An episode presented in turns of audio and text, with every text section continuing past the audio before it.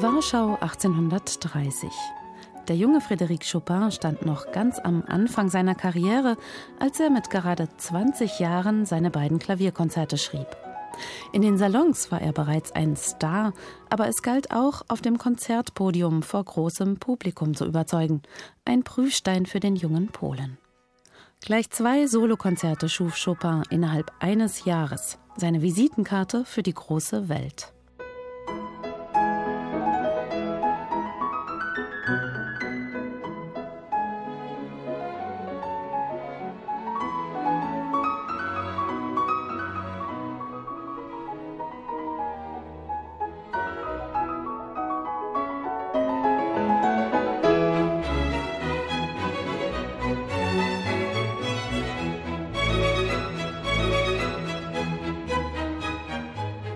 Eine Visitenkarte sind Chopins Klavierkonzerte auch heute noch.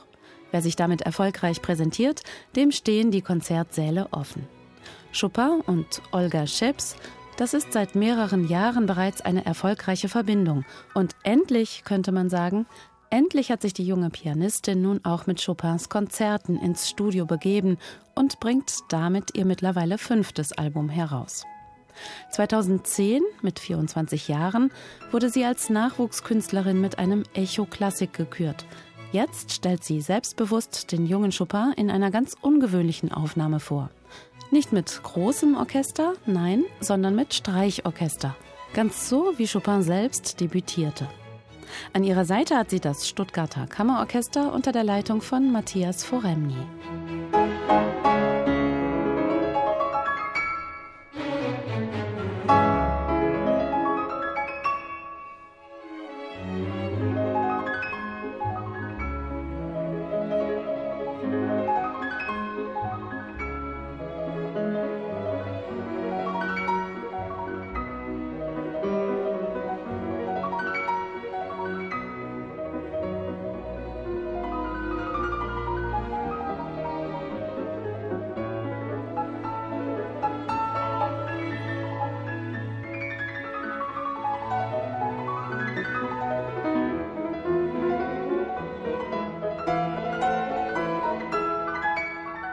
Chopins Klavierkonzerte mit Streichorchester, diese Fassungen werden bei Pianisten immer beliebter.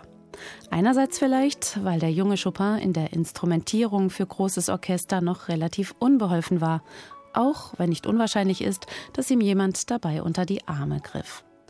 Andererseits aber lag Chopin auch immer daran, das Klavier in den Mittelpunkt seiner Kompositionen zu rücken. In seinem Klavierpart geht er so sehr auf, dass dem Orchester letztlich gar nicht mehr viel zu sagen bleibt. Chopin empfand das selbst so und ließ dann auch diesen beiden Konzerten keine weiteren Folgen. Zwar war das Interesse an sinfonischen Werken im 19. Jahrhundert groß, die Aufführungsmöglichkeiten waren trotzdem begrenzt. Kammerbearbeitungen dagegen brachten sinfonische Musik in den Salon und sorgten dafür, dass neue Musik überhaupt erstmal ihr Publikum fand. Chopin spielte seine Konzerte also des Öfteren ohne den großen Bläserapparat nebst Pauken, sondern allein mit Streichern.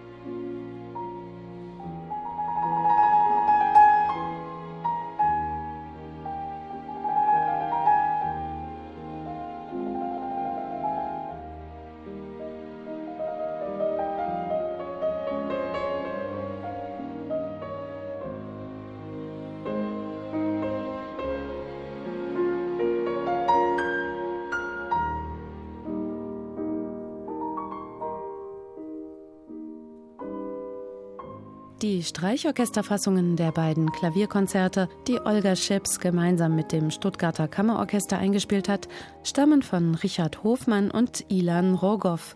Der eine Komponist, der andere Pianist. Und sie dürften durchaus in Chopins Sinne sein, denn der schüchterne Musiker fühlte sich in der Intimität der Salons wohler als im großen virtuosen Zirkus. Auch Olga Scheps liegt die kammermusikalische Atmosphäre, die diese Bearbeitungen entstehen lassen. Das intensivere Klangbild, bei dem sich die gefühlvollen Kantilenen auf dem Streicherteppich des Orchesters ausbreiten und in glänzenden Verzierungen verlieren, ganz so, als habe sie die Pianistin gerade selbst improvisiert. Und tatsächlich, die beiden Konzerte gewinnen an Kontur und machen den jungen Frédéric Chopin auf ganz neue Weise erlebbar. Chopins Klavierkonzerte mit Olga Schips und dem Stuttgarter Kammerorchester eine Entdeckung.